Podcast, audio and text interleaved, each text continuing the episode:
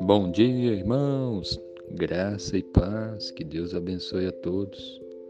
A palavra de Deus em Efésios 3:14 diz assim: Por esta causa me ponho de joelhos diante do Pai. Amém. Esse versículo fala a respeito de oração.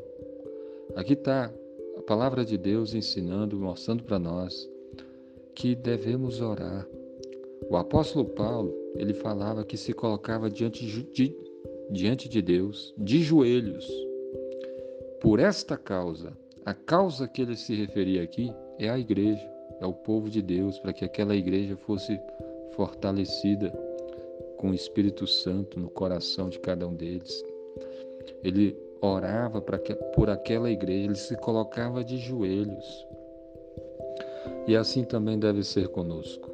Nós devemos orar, nós devemos nos colocar de joelho diante do Pai e interceder diante de Deus por nós mesmos, intercedermos diante de Deus de joelho pela nossa família, intercedermos, nos colocarmos diante de Deus de joelho diante do Pai, pela igreja, pelas pessoas, pelo país. São muitos os motivos que temos para nós orarmos a Deus, para nós nos humilharmos diante do Senhor, para nós clamarmos pela Sua graça e pela Sua misericórdia. Eu e você precisamos nos colocar de joelhos diante do Pai e orar, e clamar, e interceder e agradecer também e nos humilharmos e pedirmos perdão a Deus pelos nossos pecados também.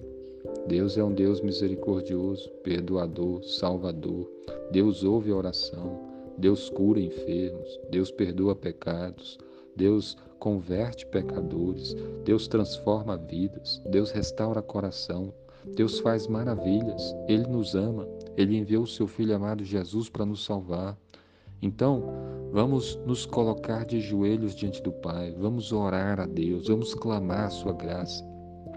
E certamente Deus nos abençoará grandemente. Você tem orado a Deus? Você tem se colocado de joelhos diante do Pai? Você tem intercedido pela igreja? Você tem orado pela sua família? Você tem orado por, por você mesmo, pelos seus amigos, pelos seus colegas de trabalho, pelos seus vizinhos. Você tem orado? Por esta causa me ponho de joelhos diante do Pai. Que Deus também nos ajude a estar de joelho diante dele, estarmos em oração e em obediência a ele. Que Deus fortaleça todos em nome de Jesus. Amém.